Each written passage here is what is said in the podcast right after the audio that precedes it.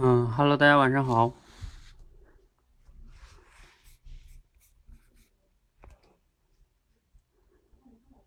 来，进来打个一。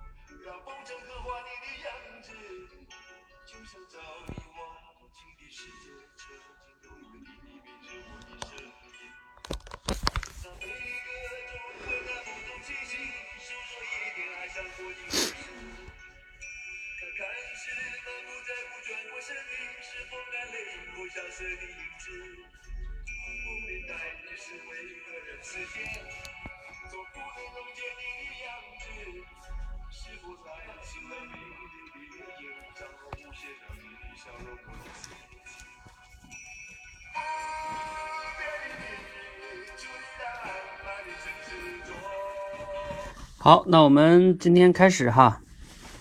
好，各位同学，大家晚上好啊。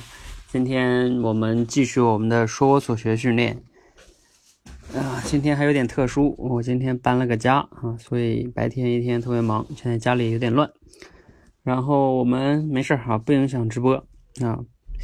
呃，今天我看报名的同学有六五六个是吧？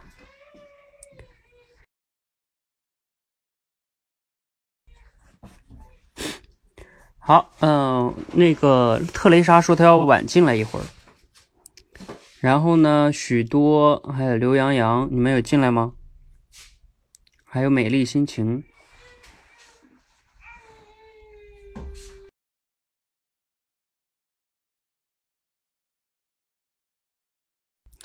呃，那这样哈，我们就特蕾莎应该还没到，我们先有请这个许多。按照顺序的话，应该许多是第第二个哈。许多，你先来连麦。你讲的内容是我今天发的这个文章吗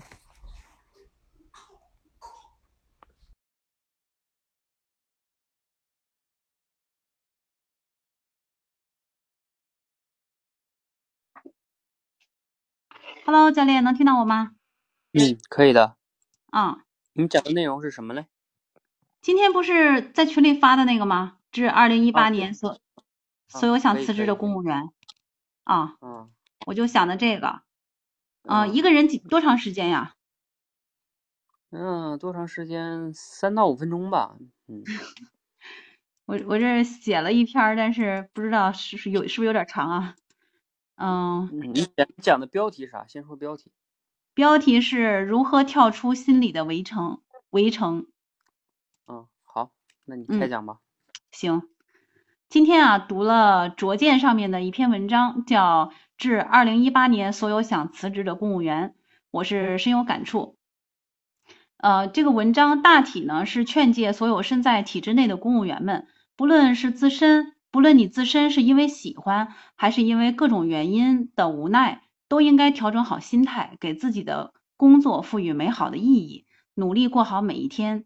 当我们身在围城，不管这座围城是你的工作也好，还是是你的行业也罢，不管这座围城是年龄的困境，还是生活的无奈，虽然我们不能决定所处的环境，但却可以掌控自己的心境。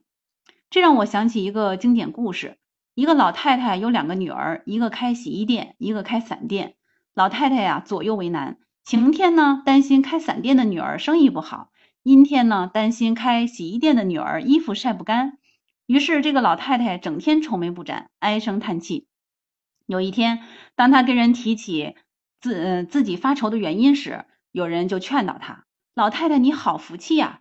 下雨天你开散店的女儿生意好，该高兴；天气好呢，你女儿的衣服干得快，也该高兴。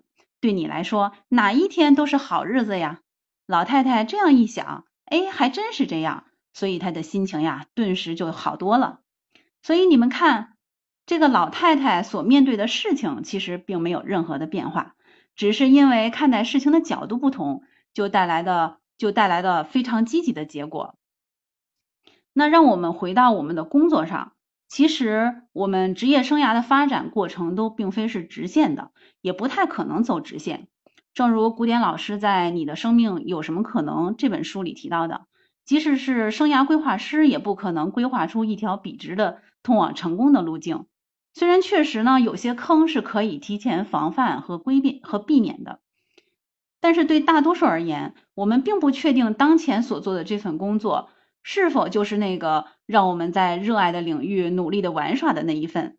因此啊，很多人都是抱着功利的心态在工作，仅愿意付出与他的薪水对等的努力，所以他所获得的包括能力和报酬，也就仅限于这份工作的范畴，也就把自己。也就自己把自己关进了这份不令人满意的工作的围城，从而更加的自怨自艾，不能突破，也就形成了恶性循环。所以，当你不甘走现实的路，却又不敢走理想的路时，那该如何跳出心理的围城呢？让我们来跟周杰伦学学。周杰伦是人尽皆知的台湾人气天王，唯一登上《时代周刊》的《时代周刊》封面的亚洲男歌手。人人都仰慕他的天赋，却鲜有人知道他在成名之前所走的曲折但又坚定的路。他因为高中时严重偏科，没考上大学，所以他在十七岁的时候便开始他在一家餐厅的打工生涯。但是呢，他确实在打工期间非常认真的对待自己的工作，同时呢，他还非常坚持自己对音乐的热爱。所以当他后来。被吴宗宪发掘，呃，收入麾下做助理。到他真正发第一张专辑之前的几年呀，他的收入始终都是人民币一千块钱左右的水平，估计比这个当时的社评工资还要低呢。但是他这几年的时间里，始终都是勤勤恳恳、认认真真的做事，同时也保持着自己对工作的投入和热爱。这份执着让他后来也收获了信任和机会。最终破壳而出，势不可挡。所以，我想大家都可都清楚的看到，从周杰伦的身上，他的品质是什么？是什么到底让他能够最后破壳而出，能够势不可挡？是因为他对工作的态度。那如果我们在自己的工作当中，即便当前的这份工作可能并不是你理想的那一份，但是我们活好，我们做好当下，呃，把自己当下的工作做好。有一个正确的态度，积极的态度，未尝不是。这是你未来，你在给自己的未来铺一条呃成功之路，也就跳出，也就跳出了自己心里的围城。好的，谢谢教练。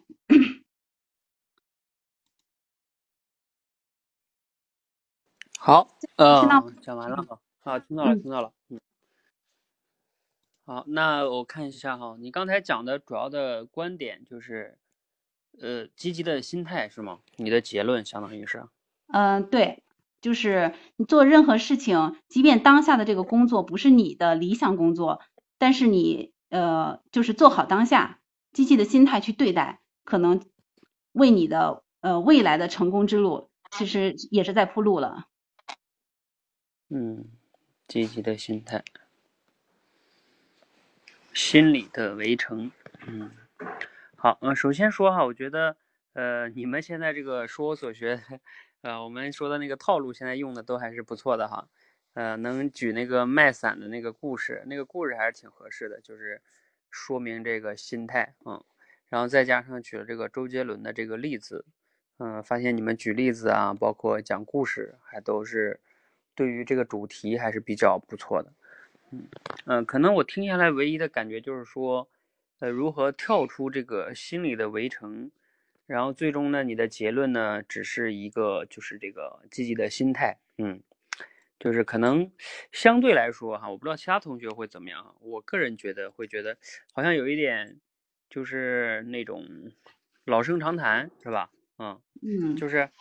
他会觉得，嗯，就是积极心态，特别实质性的是吗？应该给个几点建议，是不是应该给个几点建议？一二三四的，嗯，会更那什么一点。嗯嗯，我不知道那个听的同学，你们也可以反馈一下哈。就比如说你们作为听众，你们听了之后，呃，会有什么样的一些关于亮点也好，建议也好，都可以哈。就是咱们这是一个相互学习的过程哈，没有绝对的对错。就是你可以站在，你不一定站在教练的角度，你可以站在听众的角度啊，都可以相互反馈，相互探讨哈。我也只是发表我个人听完了的一些感受。嗯，比如说还有一个是什么呢？就周杰伦这个例子，他其实不仅仅是，呃，做一个工作，然后就是，呃，不不喜欢，然后积极的心态。其实周杰伦他在那里边，因为吴宗宪他本来也是，好像是能培养艺人吧，能发唱片什么的，就是他的那个工作好像还是离他的这个周杰伦想做的事儿还是比较近的，吧？嗯嗯，对对吧？就是他有机会能能去吴宗宪能带他入行嘛，嗯。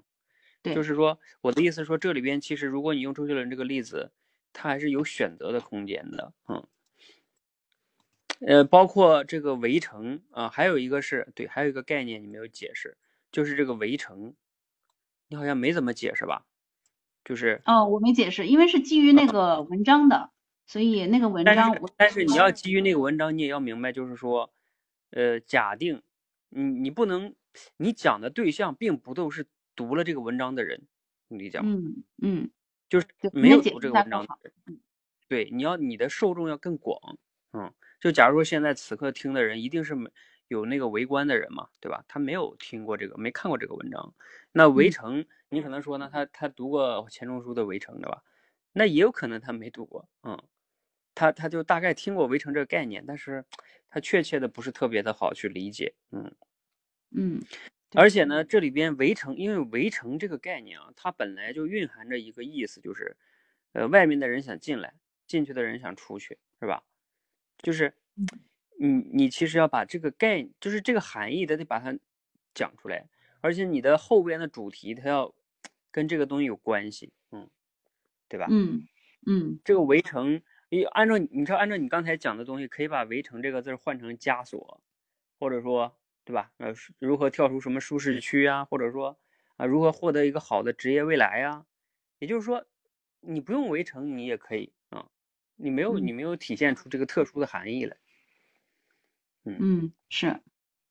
对，就是我要跟你们分享的是，就是我们在用每一个就是这种关键词的时候，你一定要去想它的特殊含义是什么。你为什么一定要用这个词？如果你用了这个词，你就得要想它的这个含义跟你的主题。包括你的逻辑，如果你你的你的标题就是围城，那那你要跳出这个围城，你看，那你就从你这个标题上就暗含了很多的东西，对吧？嗯，那你的内容的逻辑就要为你这个主题去服务。嗯嗯，是的，其实这个还是一个就是严谨的思考的一个过程。嗯嗯，好吧。你你还是要在觉得你可以再琢磨琢磨，就是说，如果你还用这个标题，而且你用的标题是跳出围城，嗯，围城真的是一定要跳出吗？因为你看，就是我今天给你们发这篇文章里边，他的意思也并没有让大家一定要跳出，就是他的意思是说，其实每一份工作都有它好的一面，也有它不好的一面，就是说，是吧？就是那个意思，嗯。嗯，他没有让大家都去辞职啊什么的，他只是让大家能认识到这个呃好的一面和不好的一面，他没有让大家都跳出去。嗯，那那你这个就是要建议大家都跳出去了，就是那周杰伦他也没有就是来回跳槽啊，对不对？嗯，就是那从职业转换上来讲，就是你你你换一份工作，那这个是跳出去了，跳出当之前的那份工作。如果说之前那份工作是一个围城的话。嗯啊，对呀，啊，逻辑上是这样的。其实他文章里面他还有呃提到，呃，就是每个人他就是不要从心理上面给自己设限，不要把自己的工作和行业作为一个围城。嗯，其实其实也是从心理上面看看能不能突破，而不是在行动上面去突破。它有这一层意思，我理解。嗯啊，对，你要这么理解也可以，从心理上来说。就是有的人他在做这个工作，对吧？呃，这种心态还挺多的，就是做着，嗯，又不想做，是吧？然后呢，不想做呢，又又觉得外边的好，是吧？啊，外边又不敢出去，嗯，就在这纠结着，嗯。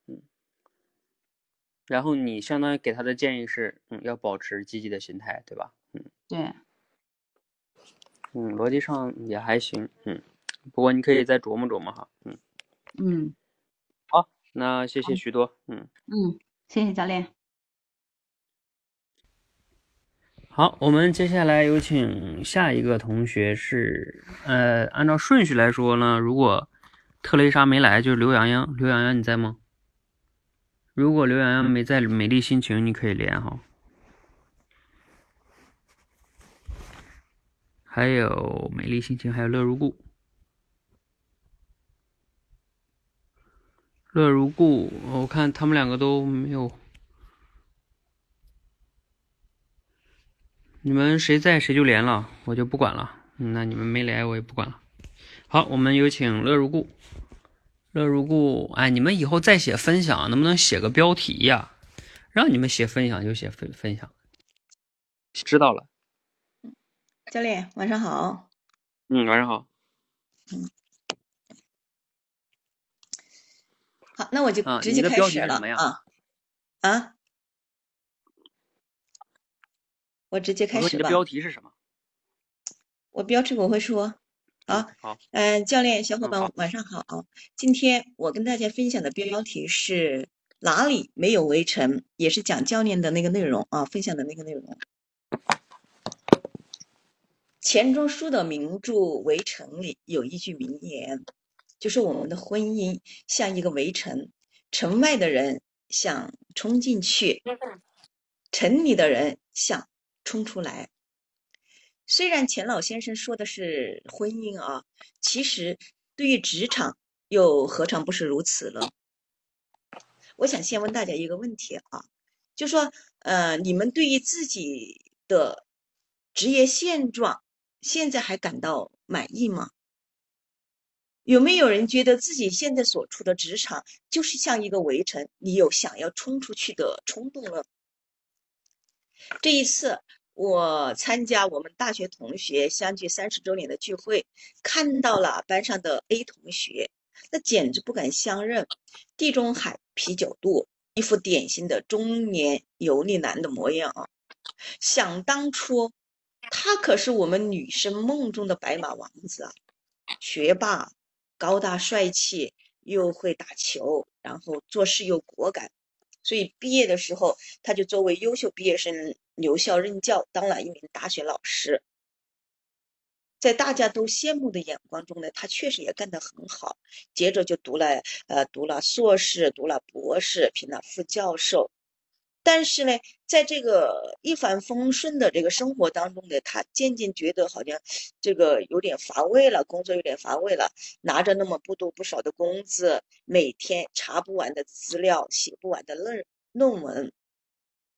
再看看他以前的那些都不如他的人，哎，有的挣了大钱，有的当了大官儿，啊，有的呢成了公司的精英，哎，他就越来越觉得。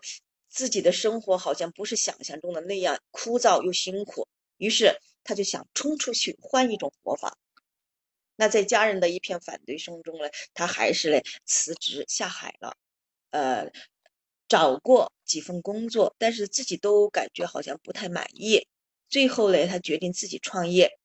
到现在，呃，到我们聚会的时候呢，他还是算是干的了比较成功的。但是各种的艰辛呢。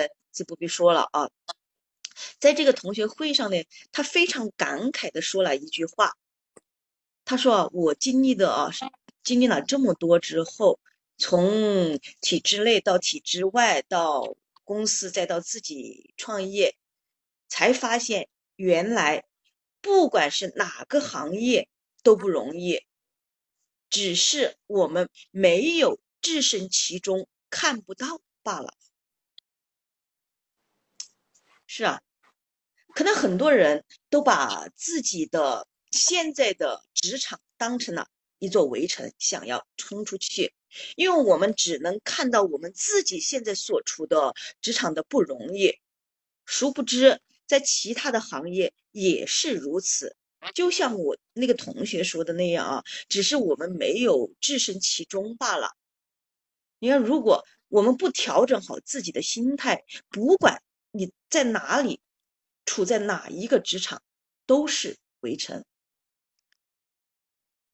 其实，嗯，不管在哪行哪业啊，我们都可以在自己的这个行业当中尝试着让自己变得更好，时时刻刻给自己充充电，尽量去寻找工作的意义。那围城可能就是围不住我们的心，只要我们愿意，围城也可以变为围城，有为之城。好，谢谢大家，我的分享结束了。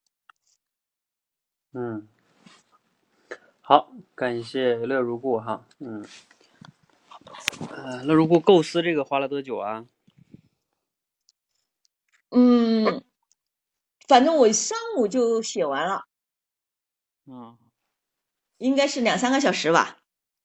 嗯，OK，好啊，发现你们现在讲说所学讲的还是都还不错，就是说都能比较容易的抓到文章的一个主题，然后呢，尤其是能想到一些身边合适的例子啊，这个往往是比较有说服力的。其实，在你们这个阶段哈，我还是要再呃唠叨一句，就是为什么让你们练这种套路的？就是在我看来，最基本的一个表达方式就是这种，嗯，讲一个案例啊、故事啊，然后提炼一个主题呀，这是最基本的，也是最基基本功，你可以这么说。其实你看看罗胖的六十秒，他每天他也其实就是讲一些呃身边发生的事儿啊、观察的现象啊，然后你可以再看看他那十分钟，每天的十分钟。很多时候他也是讲一个什么案例，只是他讲的那些案例比我们什么高深一些哈，但是他本质上还是一个故事。像他最近就在讲什么之前那个巴黎和会呃召开什么一战结束吧，当时那那些历史什么的。前段时间他还在讲那个啊，但但他前段时间讲那古诗词是确实有点难哈。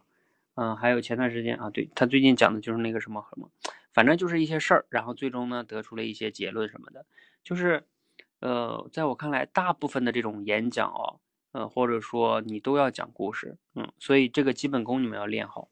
我最近已经快要把那个类比思维开发完了，呃，等我们再练一下类比思维呢，呃，你们就可以再去讲，呃，再比这个难度再高一些了哈。就是说，当你去讲一个道理的时候，嗯，你就可以用一个类比思维去讲，会更加形象哈。好，嗯，那说回今天乐如故表达的这个哈，首先能讲一个他身边的同学的故事，而且这个真人真事儿啊，往往会更有说服力哈。那结构呢也比较简单，嗯，我觉得整体上来说还是挺好的哈。嗯，如果说建议的呢，就是说可能，嗯，就是你现在这个没有什么问题哈，嗯，我觉得除了这个案例以外。当然，如果你要是对自己可以要求更高的话，就是琢磨琢磨如何能讲的更加的呃精进一些些哈。嗯嗯，我我说你现在这个有没有没有问题哈？没有问题。嗯嗯，比如说哈，我看看在哪可以就是精进一点点。嗯，比如说就是在结尾的时候吧，我感觉你讲完你同学的那个例子，然后你大概就简单的总结了一下，是吧？嗯。就基本上就结束了，是吧？嗯，就是给自己什么充电呀？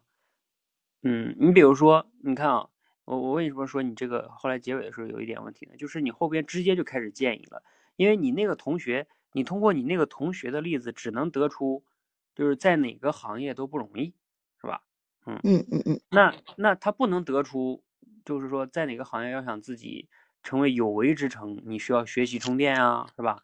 积极心态啊，嗯，就是从那个故事中体现不出来这个，嗯，对对对，是的。那你要是说你要想再讲这个结论，你比如说你可以再简单的讲一点什么例子，或者是讲你自己的例子，对吧？因为你也在体制内嘛，嗯，然后你可以讲一讲我自己为什么在这学习啊，是吧？然后我等等等等的，就就就可能会更好一点点哈，嗯，对对对，是的，嗯嗯。好，谢谢了。如果，嗯嗯，谢谢教练的点评。好，我们接下来有请，应该是到了刘洋洋，不知道在不在哈？嗯，刘洋洋不在，就郑同学。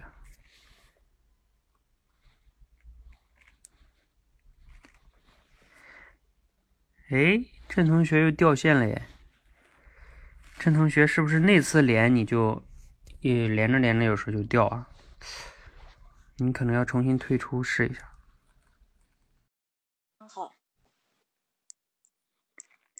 听得见，连上了。连上了。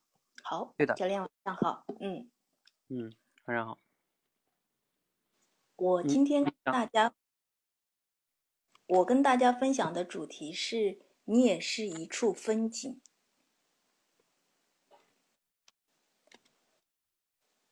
那我开始啊。开始。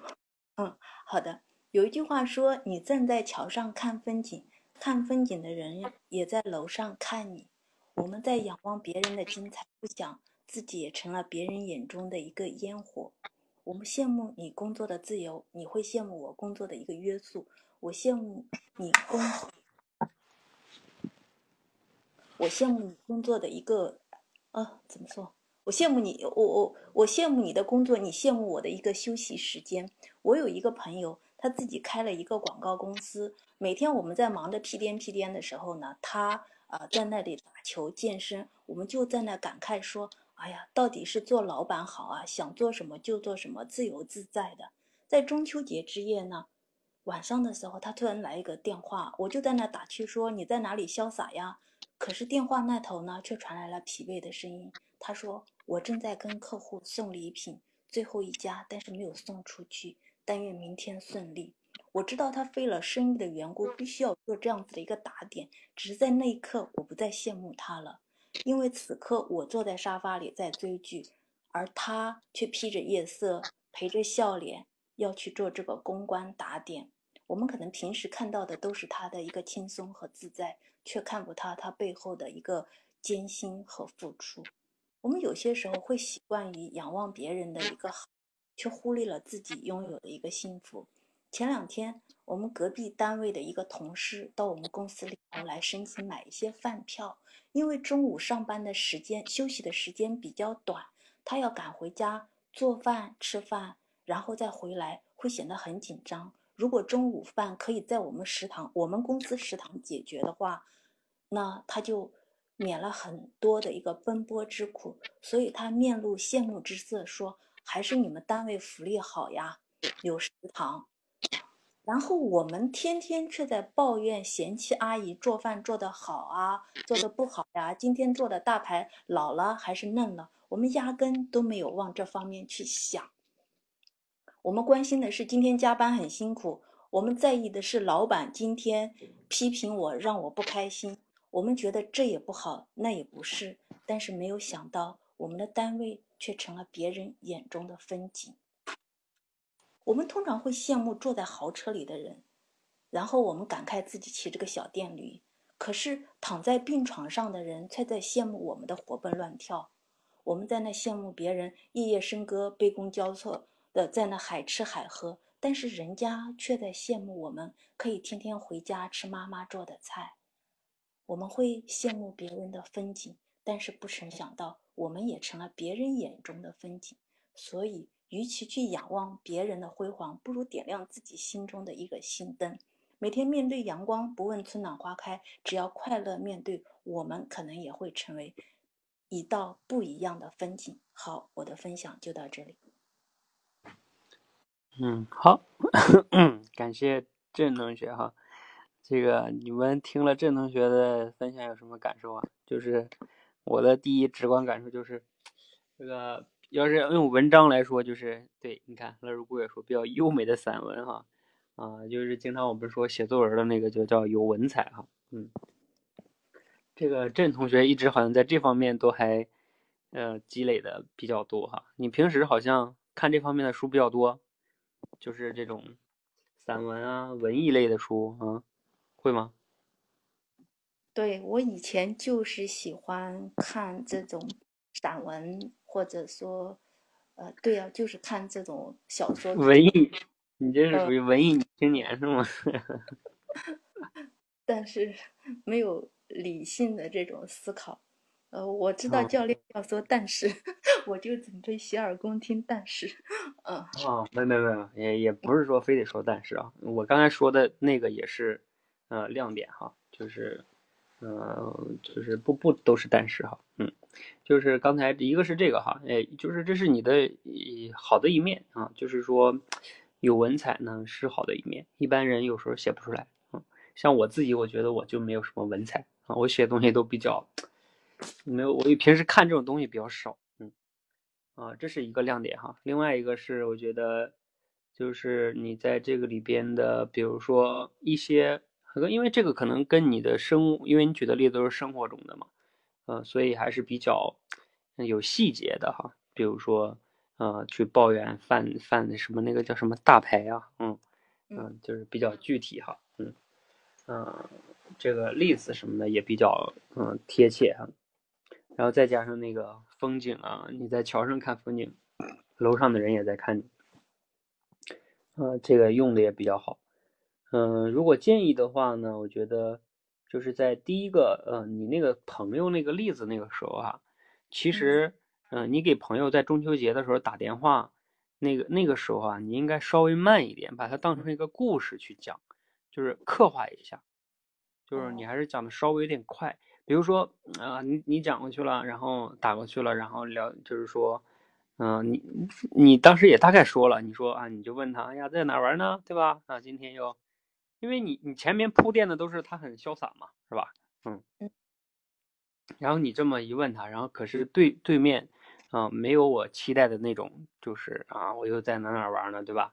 而是非常疲惫的，嗯嗯，这种，而且你当时一看表，可能比如说已经晚上八九点钟了，对吧？等等等等的，嗯嗯。然后他说，哎，我今天送了一天的礼啊，累死我了，啊，还有一个没有送出去啊，等等等等的，嗯，就是。更加的有画面感一些，嗯，因为那那一块是一个反差，就是我们其实在讲故事的时候比较重要的就是这种反差，嗯，你们要去看电影的话，嗯，你仔细的去以后你们看电影的时候，你们仔细去品味一下，好电影都是能很好的利用一些就这种反差，这种反差造成的这个呃冲击力是比较大的哈。哎，我推荐你们看一部电影，昨天看的，就是一个老片子，古天乐演的。甜言蜜语啊，不知道你们有没有看过？古天乐跟一个女的，那个女的叫蒙蒙嘉欣，还叫什么？啊，古天乐在那里边是一个哑哑巴。嗯，我推荐你们去看一看，我就不剧透了。嗯，反正挺有意思的，而且节奏很慢。哎，我觉得郑同学应该适合你。呃，在一个小小镇上，嗯，就是，嗯，比较文艺的一个电影哈。啊，跟这个，呃。暗恋、初恋有关系，嗯，挺有意思。好好我说回来哈，嗯，一个是这种细节的刻画呢，可以再注意一下，嗯，然后呢，在前边，呃，还有一个就是郑同学呢，我要跟你特别说一下，就是你，就是你像你刚才前面那种优美的东西呢，你可以往后放。我建议你在前面开场的时候呢，是不是可以？呃，因为你相当于啊，你知道，你上来就讲啊，就是你那句话，就是你在看风景，别人也在看你，其实相当于别人就知道你大概要讲的主题是什么了，对不对？因为你你这个这句话代表了你的意思啊，就是我发现你你之前在说所学里边也也容易有这个问题，就是你容易在开场的时候就去铺垫出来你大概要说什么，嗯，就有点。但是这种也不是说不好啊，也不是说不行，也行。就是你们知道，在写作文的时候，不是有一种呃写法叫什么总分总吗？啊，总分总的意思，当然那种还是偏议论文哈，就是上来就先总总，就是意思我大概说一下我的结论主题，嗯，然后呢再再详细说，然后再总结。呃，但是我们一般在表达中呢，我的建议是先说一些铺垫类的东西，嗯。就是我说的铺垫一般像什么呢？比如说，就是你要有代入感。我告诉你们，开场有一个有一个非常重要的作用是什么？就是你要把听的人先带入到你的讲的这个内容里来，因为你在刚讲的时候，别人对你不了解，他也对你讲的今天的主题也不了解，所以你要先把他吸引进来。就有点像电影的那个开场的那五分钟十分钟一样，你看，我觉得一个好电影很重要，就是开场的五分钟到十分钟，你要先 通过一些方式先让这个人带入进来，这个很重要。然后呢，他他他才能跟着你的这个剧情往后走，要不然容易出出戏啊。这个他没有带进来，后边他就没跟上，没跟上呢，你就很麻烦。嗯，不知道你们在这个国庆时候看不看那个《无双》那个电影啊？他上来就是那个郭富城在监狱里边画那个东西，然后后来就是郭富城在那儿偷着让那个狱友啊得病，然后呢他寄出了一张那个呃一封信，然后后来呢他就被转到香港啊，然后就各种审问啊，然后就就基本上每个环节你看他都是很有悬念的，然后后来用倒叙去去去演啊，嗯，嗯，我不知道郑同学你有没有大概理解我这个意思啊？嗯，哦，知道了。好，谢谢教指点。是这样，我老是有这种问题。嗯，就是其实呢，有一点，其实你有这种问题呢，有的时候就是，呃，可能是就是你习惯于想着上来就有点像那种啊，先亮一下啊，就是 我不知道那种叫什么哈，就是上来就先把自己想表达的东西先先说一下，然后我再去论述啊。有点像那个咱们的辩论赛似的，是吧？啊，我的结论是这样的，嗯，然后我再举几个例子啊，来说明，嗯，其实并不一样的，嗯，就像看电影一样，你不能先把结局告诉大家，嗯，你先把结局告诉大家，大家就不愿意看了，嗯，嗯，就是说话呢，它它是一般情况下呢，当然我我一定要再跟你们讲一下，在我们这里边的说话和工作里边说话还不一样，在我们这里说话，它是一种。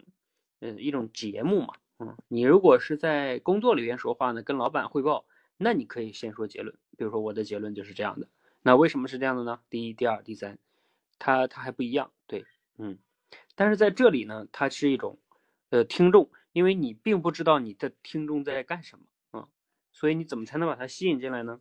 这个就很重要。一般情况下，设问，还有开场的时候就讲故事。嗯，等等等等，这些都是比较好的开场。对，汇报就不要再兜圈子了。嗯，汇报先讲结论比较好。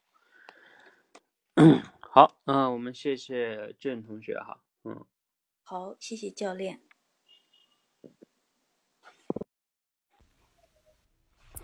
好，我看刘洋洋进来了哈。刘洋洋，你要不要讲？对吧？你要讲的话呢，你就来连麦哈。嗯，对，就是讲故事的时候呢，其实你你像那个相声啊，什么，嗯，脱口秀啊，它都有一个抖，就是抖包袱嘛，前面都是铺垫，嗯，关键的时候就是那个抖包袱，但是你没有前面的铺垫，你是抖不了包袱的。Hello，教练，能能能听到吗？嗯，可以听到。好的，我今天讲的这个主题呢。名名字呢，我我还没想好，因为中午的时候我已经在直播间里面讲过，可是教面教练给我评论的是就跑题了，然后我今下午又修改了一下，然后在这边再重新讲。第一次坐船旅行，船上的乘客呢看到船长开船的技术特别的牛，很佩服他，便问他船长，你开车开船技术这么牛，你一定是知道。那个深海里、暗礁里、大大海里所有暗礁的位置吧。这时呢，这船船长回答说：“不，你你错了。我虽然行船开船开了，我虽然有着十几年的开船经验，但我并不知道所有暗礁的位置。与其如果费在那边寻找暗礁的话，也是。”费时间又浪费精力，而且毫毫无意义。这时呢，那位那位那位乘客有点不可思议的说道：“那您是怎么做到安全领航的呢？”船长说，又把刚才的话重复了一遍：“如果寻找暗礁的话，那将毫无意义，另外还浪费时间。我只要知道深水区在哪里，不就足够了吗？”这时呢，那位乘客恍然大悟了。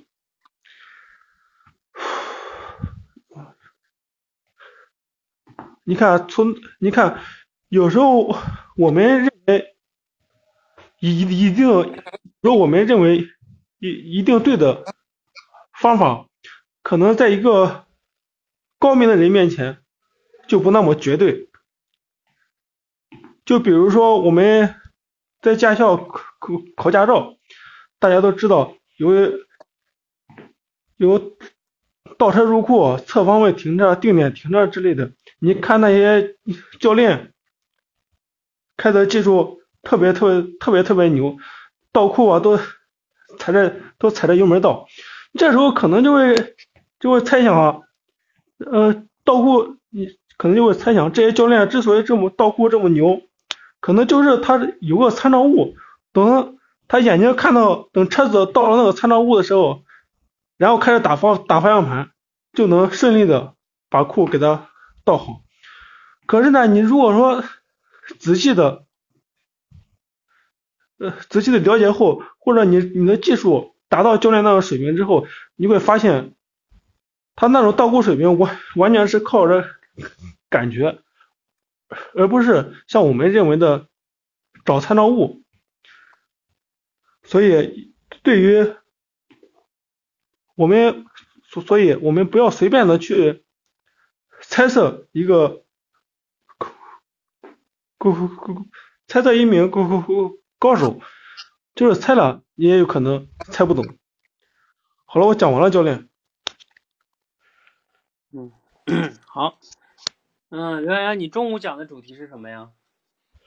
我中午讲的主题是讲错了，讲的主题是这个，就高手之所以称之为高手，是往往是他能找到事物的。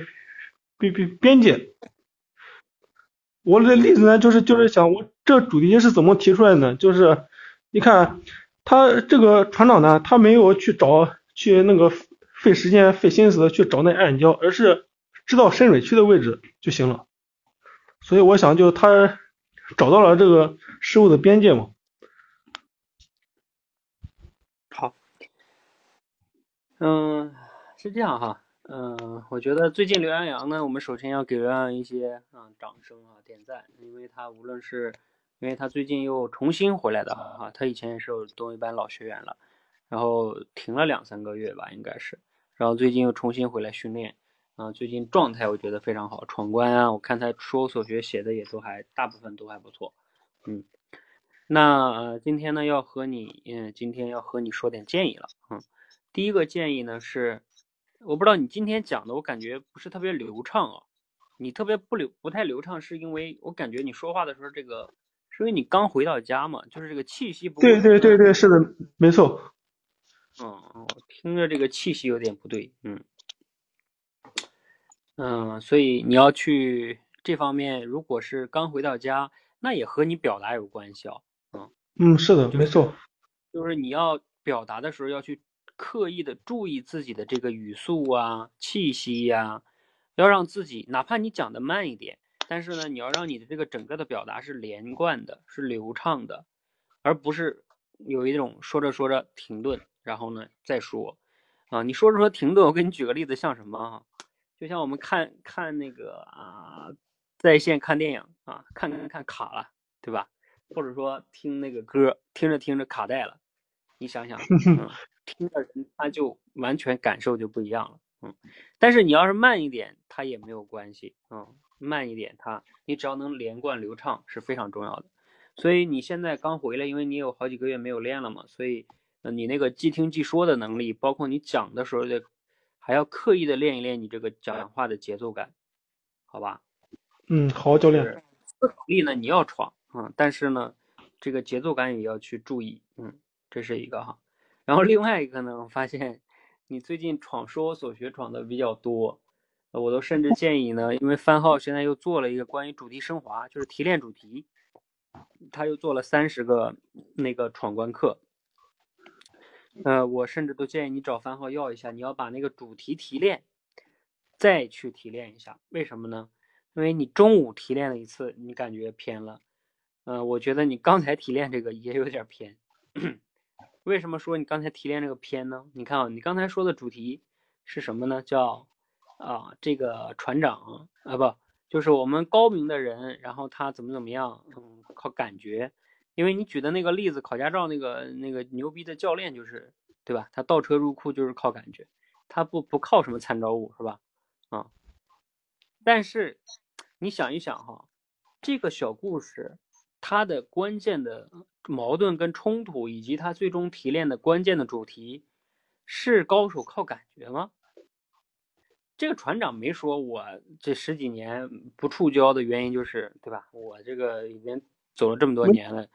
那个教练，这个故事呢，我我修改的主题是这个这个主题，就是有时候我们认为一一定对的方法，可能在一个高明的人眼中就不那么绝对了。嗯，你要是这个主题呢，也有点，至少我认为也有点偏。其实旁边那个人也没有说认为一定对呀。他只是试探性的问一下，说：“哎，那你是不是都知道暗礁在哪里啊？”这个只是相当于是一个外行的人问了一个不太专业的问题。就比如说像你们是当兵的，对吧？如果我我问你，我说刘洋洋，哎，你们是不是当兵的？就是每天经常都长跑十公里啊，或者什么什么的？就是我可能也不了解嘛，是吧？我就这么随便问一下，外行人嘛，就我我跟你说一下这个故事的主题是什么哈，你可以品味一下。这个故事的关键点在于，我们普通人会觉得，呃，应该去找这个暗礁是吧？所以才能不触礁。而而这个船长呢，高明这个船长他是怎么做的呢？他找深水区，深水区跟暗礁刚好是相对的。因为深水区里边它就有暗礁也没有关系，它至少在那个地方是深水，它就它在在深水区里走就好了。我告诉你，这个这个这个故事最重要的主题是什么？在我看来，就是我们要学会去关注自己的亮点、长处、优势，而不要老是在自己的缺点啊劣势上去纠结。比如说像我们很多就是人，对吧？他总是。觉得自己这不好那不好啊，天天想把这个都改掉，这你是改不过来的，就是你改缺点是改不过来的。你要是能把你的优势发挥到极致，其实你就能取得很好的成果了。你说哪个成功的人是没有缺点吧？都有的，但是呢，他们往往是能把这个自己的优势发挥到极致，就像这个船长一样，那他肯定这个河里边有暗礁啊，对不对？但是他不去关注啊，我也不去找那个暗礁，我就走了这么多年，在这条河上，我知道哪块是深水区，我就从那儿走，我就能保证我的船能成功的到达彼岸，就可以了呀。至于哪有暗礁，跟我有什么关系呢？我也不去关注它。那就像我们人一样，对吧？你你你你肯定有劣势啊，那你去关注自己的优势啊，反而呢，你就更容易去达成一些你想要的结果。你达成结果不就好了吗？就是这个船长，他其实是按照这个思维在做事情的。嗯嗯，对对，教练，刚才听你这么一一分析，感觉确实嗯挺对的。嗯，对，就是说这个故事，我当时为什么给你们选这个故事呢？呃，我至少我自己认为，这个故事最主要想表达的是这个意思，就是他那个暗礁和。就是你们要首先理解，在这个里边，暗礁跟深水区代表了什么。如果你不能，什么叫主题升华呀？就是你不能把暗礁跟这个深水区抽象成一个，就像我把它抽象成为人的优势和劣势，或者叫优点跟缺点。那你要如果抽象不成这个的话，那你就很难理解这个故事到底在讲什么。嗯，好，所以。嗯，这个是非常非常重要的一个一个理解吧，就是你对故事的主题的理解。嗯，好，嗯，这是刘洋洋，所以你要你要提升的还比较多哈。嗯，首先空脑协调啊要继续加强，主题提炼也要继续加强。然后这个说我所学呢，呃，我告诉你，刘洋，你说我所学不要太着急闯关，就是你前面的基础如果。尤其是主题提炼不好的话，有可能你费了半天劲，就是写这个说我所学，你写偏了。嗯没有，我其实我我闯的也不 也不急，一天就就两个嘛，分的很好的，就上午一个，下午一个。一天一天两个也挺快的了，你看看，你问问乐如故他们，好像也没有到一天两个。其其实那个季听季听季州关还有主题升华，我每天都在闯，给他们分的好好好的。就上午一上午一个说我所学，一个主题升华，一个季听季说，然后下午跟上午一样。好吧，好吧，你这个一天闯这么多，好吧。好，嗯，那继续加油哈，嗯。嗯，好的，谢谢教练。哈哈，那如果说他他他一周两个哈，嗯，嗯，那这个呃，番号记得哈，我们这一周应该这个月我看刘元阳可以当学霸了，嗯，按照这个进度来。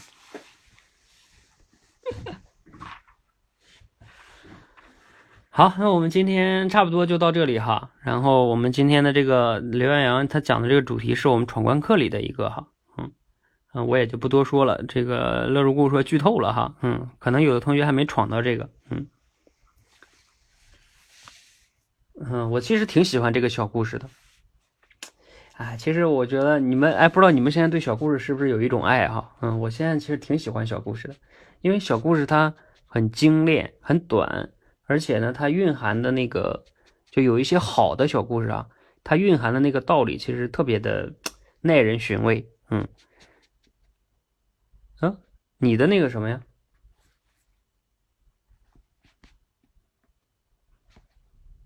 你你你你，郑同学，你问的是什么呀？你的那个什么可以吗？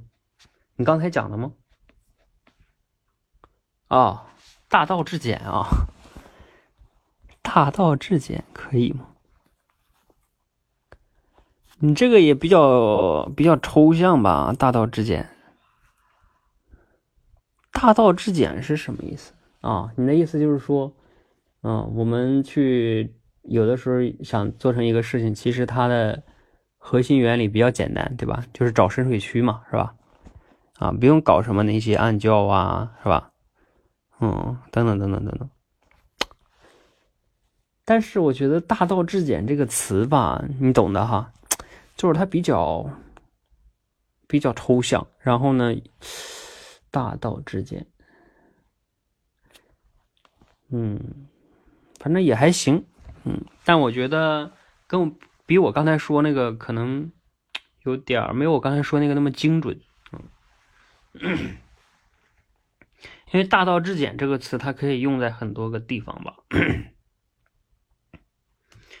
因为这里边它关键有一个深水区和这个暗礁的一个对比，他们两个是冲突的一个反差，这个反差到底在说什么？嗯还有一个，如果你把它说成大道至简的话，啊，当然你也能举到一些例子哈，嗯，好，嗯，我们再说回到今天今天这个文章吧，嗯，简单的最后再总结一下今天这个文章。今天这个文章我是今天也是偶然间看到的，呃，它它是以漫画的形式去展现的哈，我觉得还挺好的。然后呢，这里边说的一些主题也还挺好的，因为我们很多人。就像这里边文章讲的，可能无论你是在体制内，还是说你去做一些什么，在一些小企业也好，大企业也好，还是创业也好啊，比如说像我们这样的，嗯，都有它各自的挑战和压力吧，呃，就有它好的一面，也有它不好的一面，嗯，我一般情况下对于，呃，就是这样的一个工作的这种事情的建议是什么呢？嗯，我不太会建议大家简单的就是用积极的思心态去想这个问题。呃，我的建议一般的是这样的，就是因为既然各个行业都有它的好的一面，有它不好的一面。我记得以前我在上古典老师的课的时候，古典老师在现场说过一个啊，有很多人非常羡慕这个当老师的，嗯，然后觉得当老师多好啊，对吧？嗯，当讲师。然后在台上侃侃而谈，然后享受这个学员们的啊掌声啊等等等等的哈，多爽，嗯。然后呢，古典老师说，但是你也要知道，当老师他也有，就当时古典老师说他们哈，他们这个挑战就是挑战是什么呢？就是他们的那个当老师的人，因为他们那种都是线下讲课嘛，所以他们的那个脚，就是因为经常讲课都是站着嘛，你大部分老师讲课是不能坐着的啊，尤其是那种现场讲课，那你要知道站，他不是站一个小时啊，他们一般讲课一般是两天，所以你这两天大部分白天都是站着，所以就是经常站着，他们那个叫脚啊，反正是不太好啊，这是一个。还有一个是什么呢？当老师的就是你经常周末啊，什么晚上啊，就是你工作的时间，还有什么国庆节啊，啊这些这些时候就是你忙的时候，因为你是服务业嘛，你这些时候人家那些什么企业啊才会找培训，然后你就这时候就比较忙，所以你就很难跟家人去什么相处啊，呃这也是他悲催的一面。嗯，还有一个，当时古典老师说，就是你如果想当老师的话，那你你就得。就是这个职业要求你必须持续学习，不管你喜不喜欢学习，你都得学习。因为什么？因为你不能每年都讲同样的这个 PPT 吧？你这 PPT 得更新吧？那你怎么更新啊？你如果不学习，你你有新的东西进来吗？所以就就是他当时讲了几点吧，就是这个职业悲催的地方啊。那你你你要去了解到这个职业里边，就是每个职业它都有它悲催的一面，也有它好的一面。不只是一面哈，你可以这么理解，有它悲催的，你可以有三四面，然后好的它有三四点，然后这个时候呢，你在选的时候呢，就是我个人的建议是，你要问自己你要的是什么，就是它好的那些东西是不是你真正想要的，它不好的那些东西是不是你可以忍受的？你比如说像有些工作哈，经常出差，啊，一年大部分时间都要出差各个城市，对吧？你真的愿意吗？哦。你看啊，这种就是他的职业特点啊，你都要想清楚他的底线你要不要，然后他想他那些好的东西是不是你想要的？最悲催的在我看来是什么呢？就是他好的那一面你不想要，然后他坏的那一面呢，你又忍受啊，叫什么呢？他坏的那一面你就忍受，你还得忍受是吧？他好那一面又不是你想要的，那就比较悲催了。因为像我原来也在国企上班嘛。那国企里他也安稳嘛，然后，呃，比较稳定，对吧？这是他的好的一面。然后在别人的眼中，他的这种地位也比较好。比如说像我们当时在油田，是吧？但是这些好的都不是我想要的，你懂吧？所以那你就很难，我个人觉得很难调整心态哈。当然，当然可能是对于我，因为他他最他最他最好的那些东西都不是我想要的，你说我还想怎么调吧？那就比较难啊，比如像我现在创业啊，确实它也有很多好的一面，当然它也有很多悲催的一面。哎，但是我觉得悲催那一面我可以去面对，好的一面当然是我想要的。那我就为了我想要的东西，我也可以去忍受一些我不想要的东西。嗯，所以这个是我个人觉得面对这个职业上的选择的一个比较重要的策略，嗯，而不是简单的一个单一的。就是积极的心态啊，然后怎么怎么样，大家都有好都有不好，对，是都有好都有不好。那关键的是人不同啊，你跟别人也不一样啊啊，所以如果你不考虑你自己的话，你只是用好或者外坏来去就是下定义，那你就是把自己也只是当成了一个没有个性的自己了，对吧？那这样的话，我个人觉得是对自己不是特别负责的哈。啊，所以我最终的建议就是，面对这种职业的围城，对吧？嗯，不管外边有多少人想进来，或者说你想出去也好，里边有多少人想出去，那是别人。嗯，关键是你自己面对这个围城，围城里边你喜欢的是什么呢？啊，如果这里边实在你不愿意忍受，那你可以出去啊。啊，虽然说你出去了，可能又到另外一个围城了，但是另外一个围城里边。那里边可能就有你想要的东西，对吧？那你就在那个围城里待着，尽管那个围城里的人可能也都想出去，但那并不重要，你并你在那个围城待的很好就好了呀，啊，所以处处都是围城，但是呢，有的人就会选择一个比较对的围城，然后就成为自己，像刚才乐如故说的哈，叫有为之城。好，今天的分享呢就到这里哈，希望呢，呃，今天的这个话题能给你带来一些启发和思考。啊，让你的呃工作啊，因为我们每个人都在围城里边嘛，哈，啊，那你就要想一想，你的这个围城怎么样呢？啊，你要不要出去呢？啊，如果你不出去是为什么呢？如果你要出去又是为什么呢？如果你出去了以后啊，我可以告诉你，你又会进入到下一个围城。那下一个围城，你又为什么会选择那个围城进去呢？啊，等等等等等等哈，这个是非常非常重要的哈。好，希望呢对大家有帮助，谢谢大家。如果我们大家对于这个话题有什么问题呢，也可以在我们说所学的群里边继续交流，好吧？好，谢谢大家。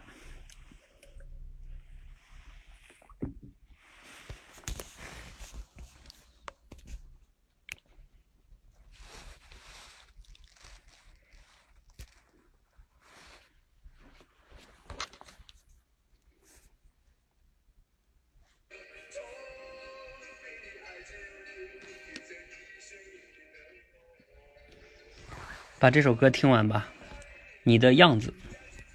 对，其实这个也比较符合今天的主题，就是你要想你的样子是什么，而不是每一个围城也是不一样的，因为你也不一样，你跟别人也不一样。